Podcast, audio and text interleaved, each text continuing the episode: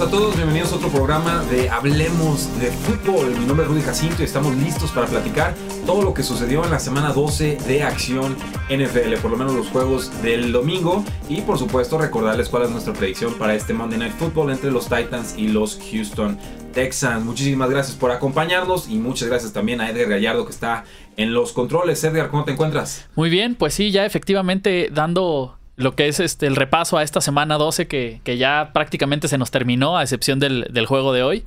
Y este, y pues listos para lo que se viene, que ya prácticamente es el último cuarto de la temporada. Así es, y bueno, ahorrándome las preguntas que seguramente llegarán en, en YouTube, contenido exclusivo para los que nos vean en, en, en video. Eh, el golpe en la cara me lo di nadando, eh, practicando una vuelta de campana para atrás, una cosa medio extraña, calculamos mal el ángulo, solo mide 1.25 la alberca y pues eh, quedé, quedé, un poquito dañado, pero no se preocupen, la alberca quedó bastante Yo peor. pensé que había sido una muchacha. No, hombre, hazme la buena, bueno, Edgar Gallardo no fue una muchacha, ni, ni nada, nada por el estilo. Fue, fue la alberca, pero sí, todo bien, no se reportan mayores daños. Iba a contratar a, bueno, iba, iba a solicitar a la maquillista, hablemos de fútbol y después... Pues, se la llevaron. Se la llevó Jesús Sánchez a su viaje de, de un mes. Porque tenía que salir bien en las fotos, entonces... Sí, increíble, increíble. Eh, le iba a reclamar al becario, pero pues también se lo llevó de asistente, entonces pues... Bueno, Alguien tiene que tomar la foto. Así es, así es como, como estamos estos días en cuanto a presupuesto de Hablemos de Fútbol, pero pues bueno, muchas gracias por acompañarnos y empezamos platicando del Seattle Seahawks contra las Panteras de Carolina, un juego muy emocionante el juego que a mí más me entusiasmaba esta semana. Gana Seattle 30-27.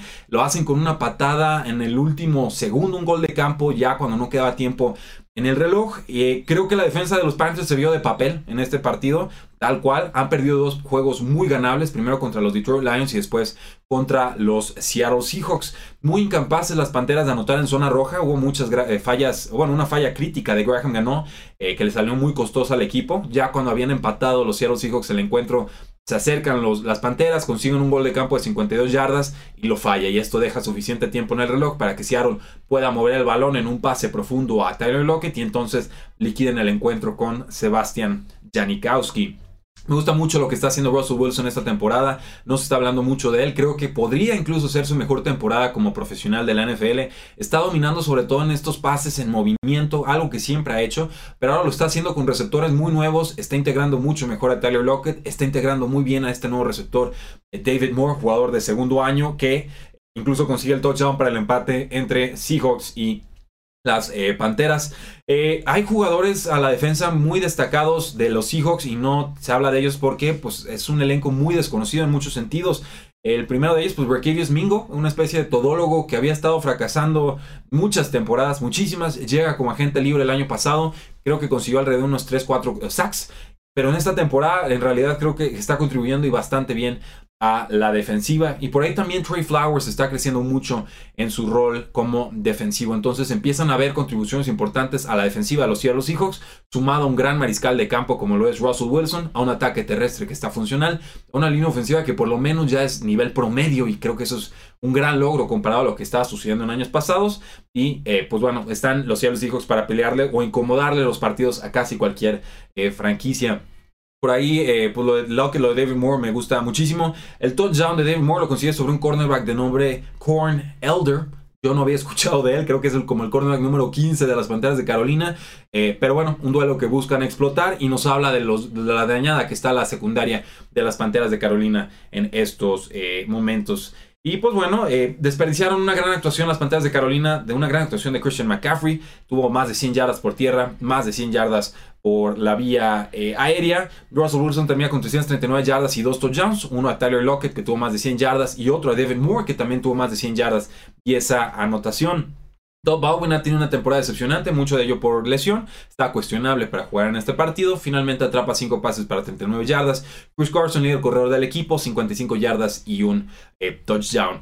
Christian McCaffrey, pues les digo, se une a Todd Gurley, se une a Aaron Foster como los únicos corredores que han alcanzado esta cifra. 100 por aire, 100 por tierra, desde el 2010. Tuvo 125 yardas y una anotación por tierra y además atrapó sus 11 pases para 112 yardas y un touchdown. Cam Newton, bueno, creo que tuvo un buen juego en líneas generales, 256 yardas, 2 touchdowns, 63 yardas por tierra, su total terrestre más alto en esta campaña, pero no tenían a Devin Funches como su receptor principal, por lo cual eh, DJ Moore, el novato, tuvo 8 recepciones para 91 yardas. La sorpresa, que Greg Olsen tuvo apenas dos recepciones para 11 yardas. Me parece una gran victoria de Seattle que se pone con récord positivo, 6 victorias, 5 derrotas, si no me falla la memoria. De Carolina siguen sumando derrotas de forma consecutiva, eh, van perdiendo fuelles, se les va complicando ese pase a postemporada. Creo que veremos a Seattle en postemporada, creo que van a hacer un poco de ruido en esos momentos y esto para mí es noticia porque yo esperaba francamente una, una reconstrucción del equipo, pero están funcionando mucho mejor en esta segunda mitad de temporada. Luego tenemos el juego de los Cleveland Browns contra los Cincinnati Bengals, un partido en el que pues Cleveland metió una paliza. en Edgar, mis respetos, creo que escogiste a, Cleveland. No, de ah. hecho ese era uno de los que tenía duda, ah. pero no, sí agarré a, los Bengals. No, si nos fuimos por la localía, creo que eran favoritos como por tres puntos. Y creo que por eso nada más, ¿eh? Y, porque no, no le teníamos tomado el pulso. La realidad es que ya tienen más talento los Cleveland Browns, pero la diferencia es que ya también tienen mucho más mentalidad. Ya, ya se ve cómo se contagia la actitud del quarterback Baker Mayfield. Eh, una, hubo por ahí una patada bloqueada. Los Bengals no tenían a AJ Green. Y si quitas a AJ Green, pues bueno, ¿quién te va a asustar a la ofensiva? Joe Mixon, pues metes, más defensores a la caja. Eh, Tyler Boyd es un buen jugador, un receptor de slot, pero no necesariamente te puede hacer lo que un eh, AJ Green. Un John Ross, pues bueno, intermitentemente consigue una anotación en este partido, pero quedaron muy, muy por debajo de las expectativas. Los Bengals. Eh, Cleveland, pues ¿qué hizo Cleveland? Se están divirtiendo. Creo que ese es el cambio de actitud. Despidieron a Hugh Jackson, despidieron al head coach, ah, perdón, al coordinador ofensivo Todd Haley. Se queda Greg Williams al frente. No es un jugador, una, un entrenador de mi predilección, pero tengo que reconocer que le ha cambiado la actitud al equipo. Están usando formaciones exóticas con el coordinador ofensivo eh, Freddie Kitchens.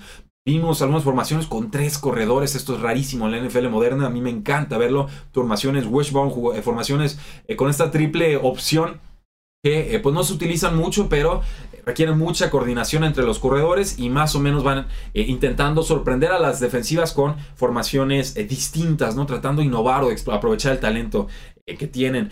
El receptor favorito de Baker Mayfield es el receptor abierto. O sea, el que está abierto, a ese jugador le va a pasar el balón. No se casa con nadie. Y si no me creen, pregúntenle a Jarvis Landry, que fue una decepción con 3 de 5 pases atrapados para 30 yardas. Y luego tenemos que pasar a lo de Nick Chubb tuvo un touchdown loquísimo atrapando o acorralando un balón alrededor de un defensor.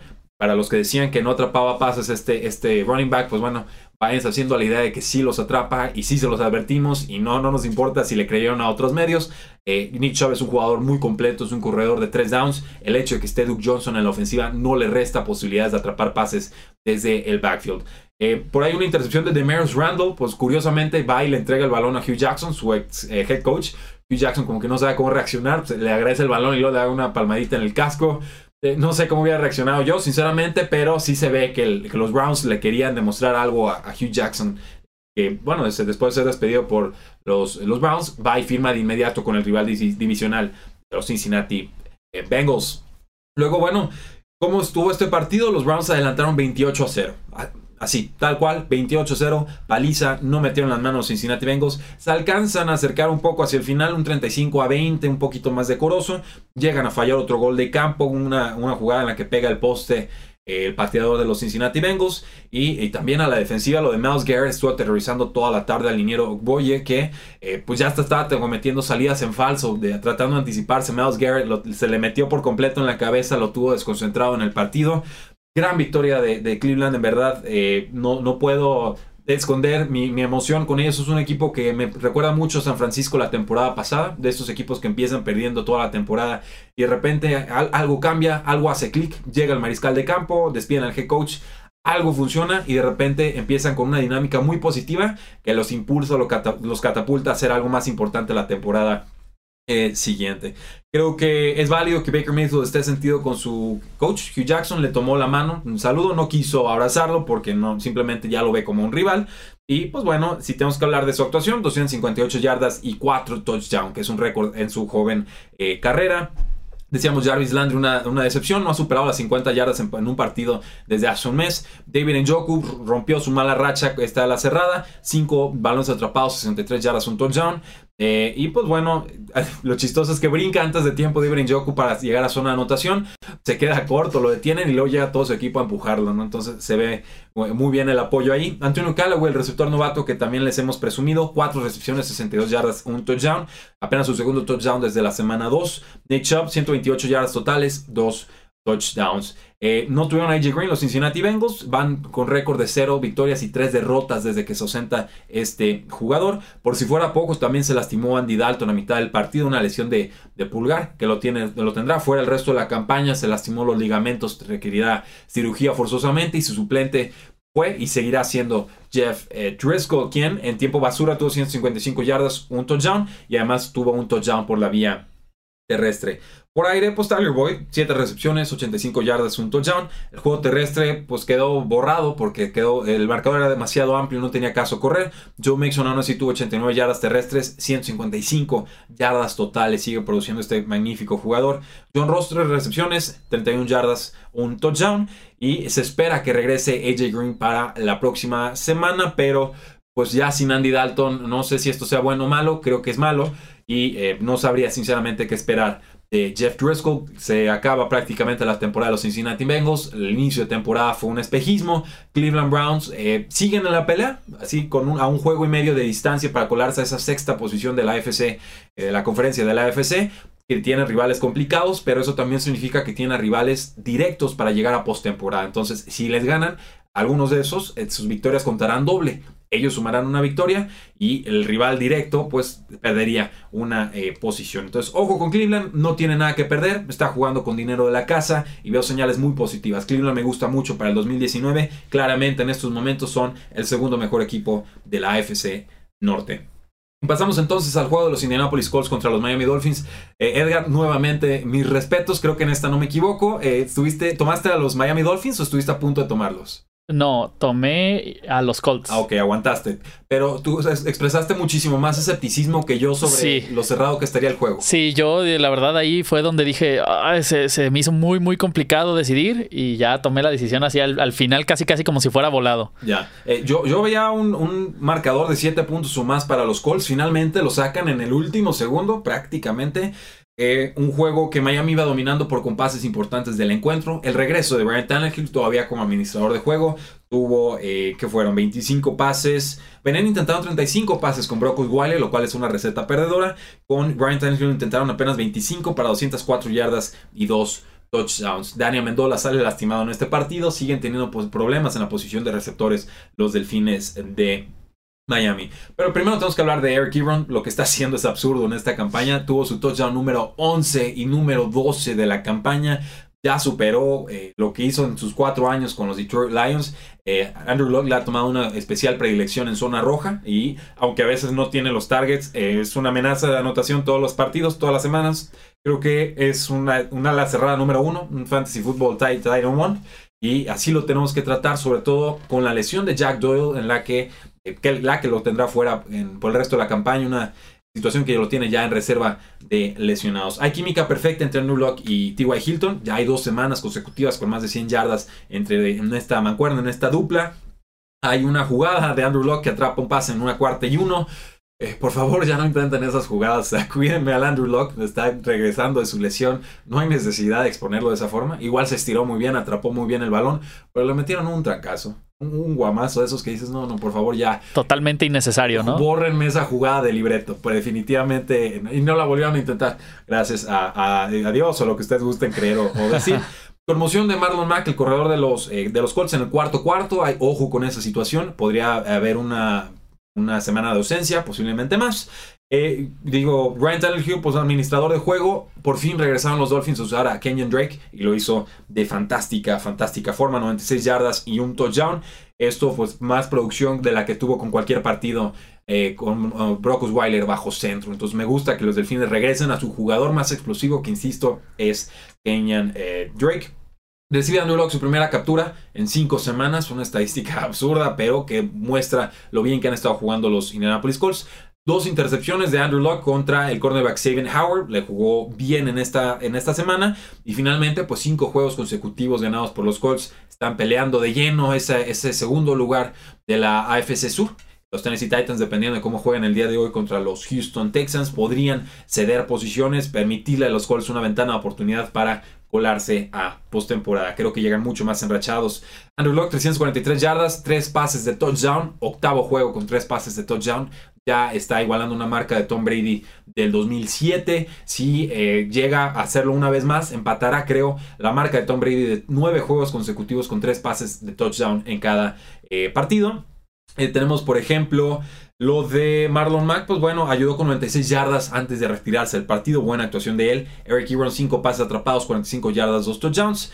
Y pues 12 touchdowns en la campaña, insisto, está jugando muy muy bien no es mi jugador favorito, me ha dado muchas razones para desconfiar de él a lo largo de los años, pero es indudable que está funcionando muy bien en esta nueva ofensiva de los Colts. Del lado de los Miami Dolphins, pues bueno, Daniel Mendola se estableció al principio, salió con una lesión de rodilla, Devante Parker, 3 recepciones, 10 yardas, Kenny Stills, una recepción, 6 yardas, Mike Keseki, el, el ala cerrado novato, una recepción, 5 yardas. Los tres han sido decepciones de Fantasy Football, ninguno puede ser utilizado en nuestras ligas, sobre todo en este cierre de campaña Fantasy Football rumbo a la postemporada Fantasy. Eh, los Denver Broncos le sacaron el resultado de forma eh, interesante, importante a los Pittsburgh Steelers. Una victoria 24 a 17. Mucho mejor a la ofensiva Pittsburgh, por lo menos en cuanto a producción de yardas, pero cada que llegaban a la zona roja cometían un error. Entrega de balones, intercepciones, etcétera.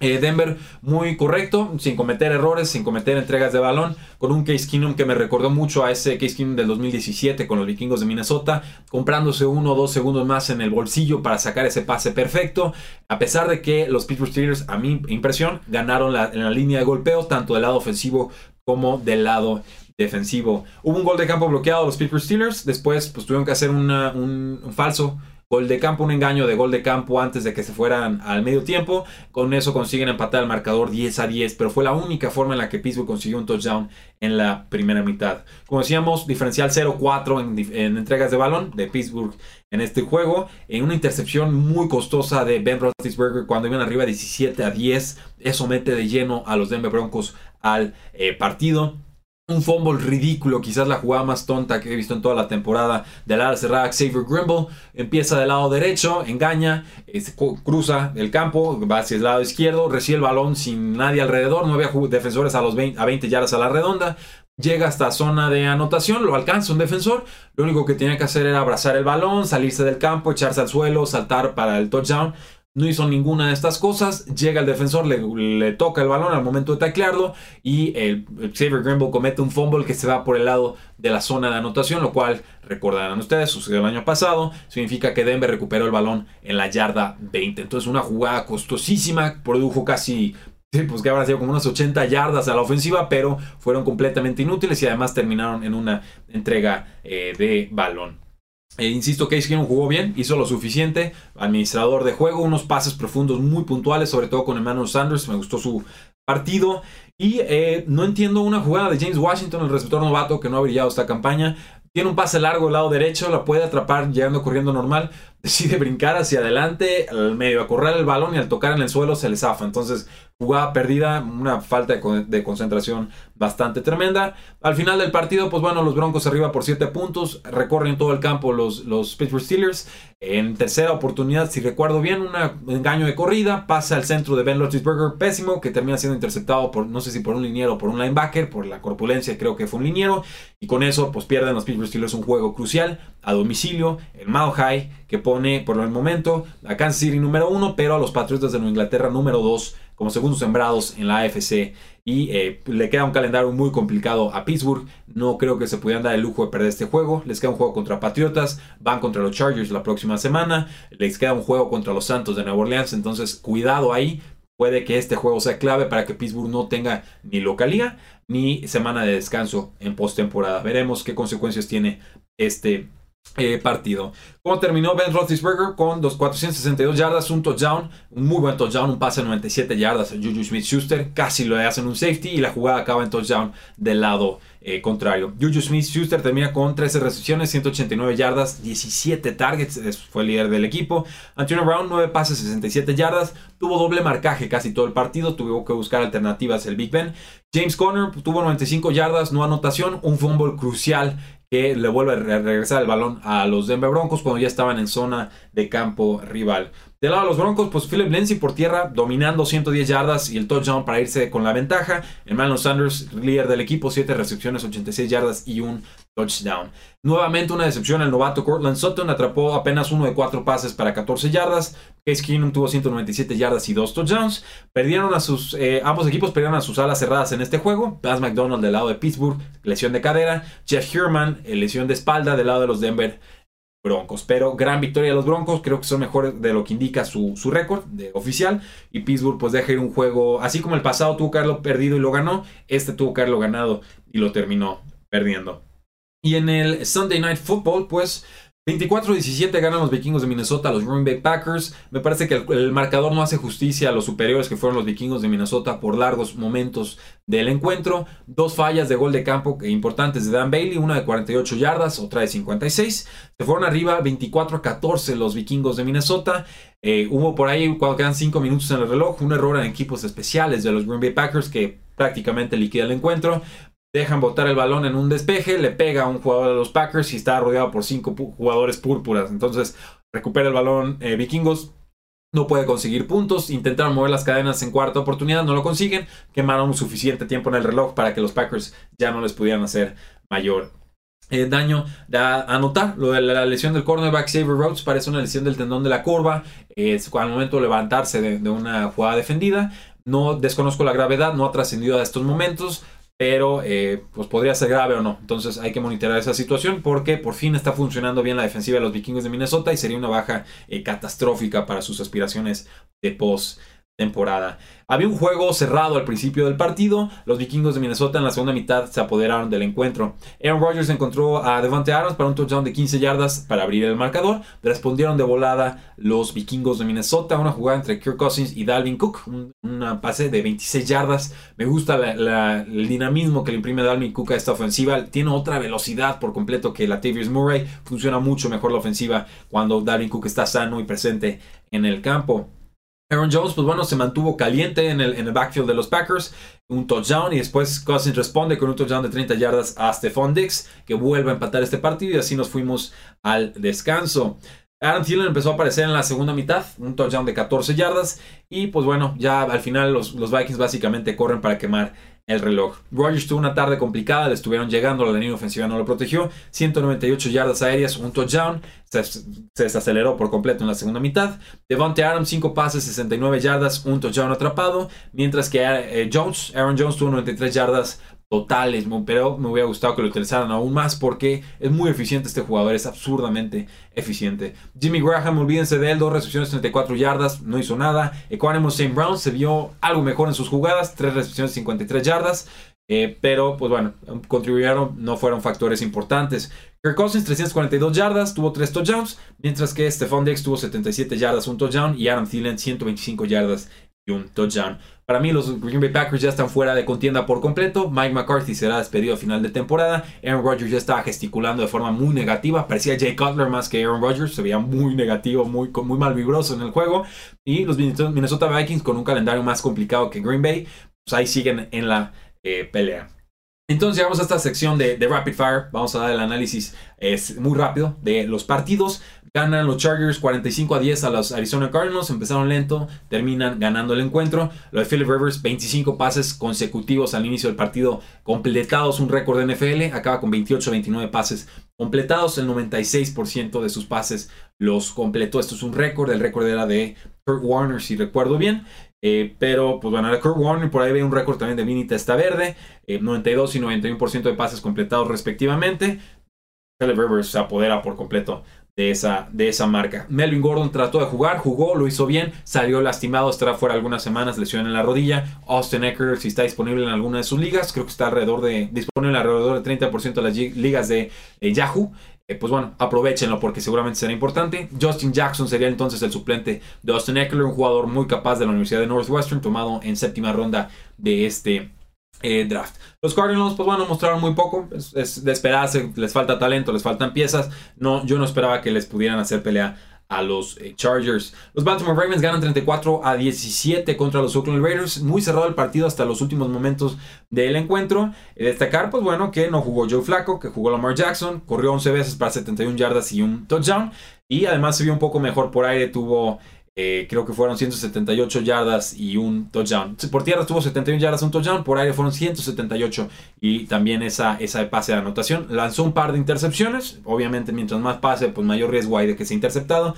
Y Gus Edwards sorprendió también con más de 100 yardas por segundo juego consecutivo. Va a ser factor en fantasy football. Se entiende muy bien con el estilo de juego de Joe eh, Flaco. Buffalo venció 24-21 a los Jacksonville Jaguars. Eh, le cayó la boca Josh Allen a Jalen Ramsey. Había dicho en pretemporada que, era basura. Eh, eh, Jalen, Ramsey dijo que era basura Josh Allen como quarterback y no dijo más. Después estaba Jalen Ramsey en el campo gritándole basura o que son basura a los aficionados de, de Buffalo. Y eh, pues nada, me podría dar más gusto que ver a Buffalo ganarle a un equipo tan bocón como lo es los Jacksonville Jaguars. Es una realidad. Si quieres hablar, lo primero que tienes que hacer es demostrar en el campo. Tu equipo tiene un récord de 3 victorias y 8 derrotas, 8 derrotas consecutivas. Eh, cállate. Sí, ya, ya no es momento de hablar. cállate, no, no digo, mala este, impresión, ¿no? Copia barata de Richard Sherman. La diferencia es que Richard Sherman sí ganaba partidos. Entonces, Jacksonville muy descompuesto. Blake Bortles en la, en la misma tónica. Ya fue despedido el coordinador ofensivo Nathaniel Hackett. Y eh, Cody Kessler será el quarterback titular de los Jacksonville Jaguars en la semana 13.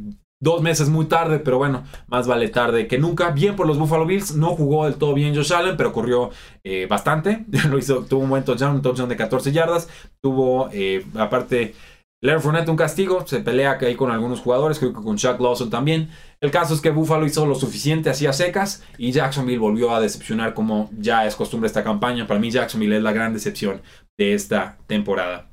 Los Patriotas de Inglaterra sufrieron un rato, pero finalmente ganaron 27 a 13 contra los Jets de Nueva York. Se pusieron 3 a 13 por ahí del tercer cuarto y los Patriotas anotan 14 puntos sin respuesta para llevarse el encuentro. A destacar el regreso de, Rob Gronkowski, no lo veo del todo sano, pero tuvo su touchdown. Sonny Mitchell tuvo más de 100 yardas y su anotación en este partido, está jugando muy bien. James White como que empieza a quedar un poquito más desplazado en la ofensiva. Edelman también tuvo una anotación. Del lado de los Jets de Nueva York, pues respondones, peleoneros, detuvieron de repente a Tom Brady, pero al final se, impuso la lógica. Eh, jugaron bien Quincy Nungua, 4 recepciones, 73 yardas. Y eh, Robbie Anderson apareció, pero no lo hizo de forma adecuada. Dos recepciones para 22 yardas. También hubo un touchdown del receptor slot, Jermaine Curse. Eh, con Filadelfia, pues casi pierden. Ganan 25 a 22 contra los Giants de Nueva York, que se echaron a dormir toda la tercera y la cuarta parte. Eh, se olvidaron de Saquon Barkley en la segunda mitad de forma inexplicable. Odell Beckham Jr. los criticó a sus coaches porque dice: hay cinco cornerbacks lastimados del lado de las Águilas de Filadelfia y no los estamos atacando en profundidad. No estaba en el plan de juego inexplicable, un error, lo terminan eh, pagando. Filadelfia se mantiene con vida, con aspiraciones de postemporada con este resultado. Los gigantes de Nueva York pues solamente confirman lo que vienen haciendo, que es eh, pues muy poco. Juega adecuadamente Eli Manning, lo voy a decir así tal cual, pero pues este es el techo del equipo, ¿no? No hay más, no les pidan más, no hay más esta, esta campaña. Los Tampa Bay eh, Buccaneers con un juego muy correcto, muy seguro, muy portentoso de James Winston. Ganan 27 a 9 a los San Francisco 49ers, me gustó este juego de James Winston. Así sí podemos pensar que sea un mariscal de campo franquicia. Sí fue contra los San Francisco 49ers, pero los hemos visto contra mejores y peores rivales, entregando el balón múltiples veces. Entonces ver que tuvo 312 yardas, 2 touchdowns y 0 intercepciones, ya nos habla de una importante eh, mejora y sobre todo un poco de estabilidad en esa posición ya para que no regresen a Ryan Fitzpatrick.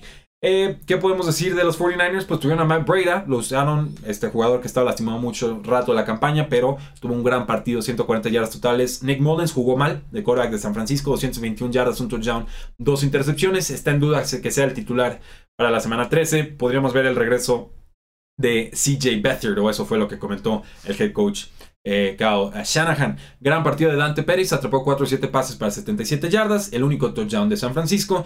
Y del lado de los Tampa Bay Buccaneers, pues tuvo a Mike Evans, 6 pases atrapados, 116 yardas, mientras que Aaron Humphries también sigue caliente, 54 yardas y un touchdown. Peyton Barber incluso encontró la, la zona de anotación por segundo partido consecutivo. Funciona Tampa Bay en la ofensiva, en defensiva no tuvieron que hacer mucho en este encuentro. Eso, damas y caballeros, fueron los resultados y nuestro análisis de la semana 12 de acción NFL. O no olviden, el día de hoy tenemos Monday Night Football entre los Tennessee Titans y los Houston Texans. Creo que Edgar tiene a los Houston Texans, me parece que yo también. Creo que van a ganar por más de 7 puntos. Debe ser un, partido adecuado, sobre todo porque van a jugar de locales en esta ocasión. Houston es favorito por 4 puntos y la línea total de apuestas está en 42.5. Partido de hoy a las 7:15 hora del centro. No olviden seguirnos en Facebook, seguirnos en Twitter, seguirnos en Instagram, seguirnos en nuestro podcast para que estén informados de toda la información, eh, valga la redundancia, pero que les llegue el análisis de todo lo que estamos haciendo aquí. Eh, vale la pena. Déjenos reseñas 5 estrellas en iTunes. Todo, todo, todo nos ayuda para seguir creciendo. Muchísimas gracias. Mi nombre es Rudy Jacinto. Edgar. Muchísimas gracias, Rudy. Así es. Y recordarles también que sigue todavía el episodio mañana de los waivers de Fantasy con Mauricio Gutiérrez.